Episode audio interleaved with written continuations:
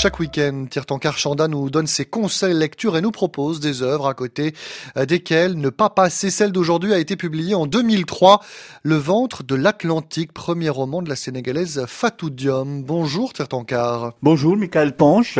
Une écriture fulgurante, Tirtankar, euh, pour ce premier roman qui a fait une entrée fracassante dans le monde de la littérature. L'écriture torrentielle de Fatou Diom n'est sans doute pas étrangère au succès exceptionnel remporté par le ventre de l'Atlantique. Avec ce premier roman, l'écrivain sénégalais, alors âgé d'une trentaine d'années, créa la sensation en mettant son écriture originale, sa liberté de ton au service des leurs et espoirs de l'immigration.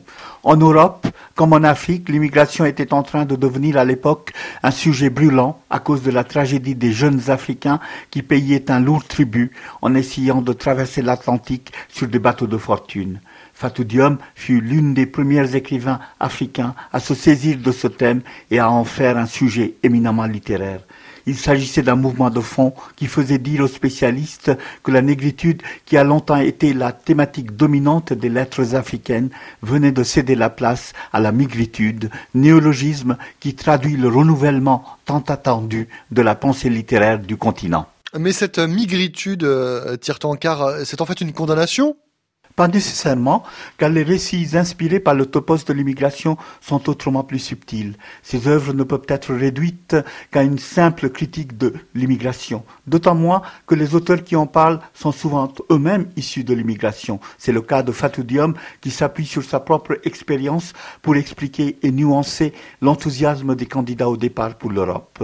Le titre de son livre, Le ventre de l'Atlantique, donne d'emblée le ton l'Atlantique est perçu ici moins comme une passerelle entre ces deux rives que comme le ventre monstrueux qui engloutit les espérances, les rêves et les fantasmes des miséreux et des désespérés qui s'obstinent à le traverser, tentés par l'appel de la terre promise européenne, comme l'a fait Fatou Diom elle-même. Euh, quelle est la part justement euh, autobiographique dans ce roman? Sally, le personnage central du roman, est manifestement le double fictionnel de l'auteur.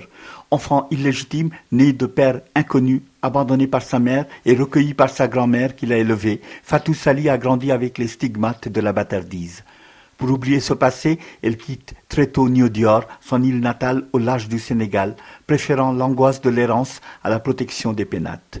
À vingt ans, elle débarque en France dans les bras d'un coopérant, mais leur idylle est interrompue par le racisme ambiant, condamnant Sally à faire des ménages pour payer ses études et pour pouvoir tout simplement survivre.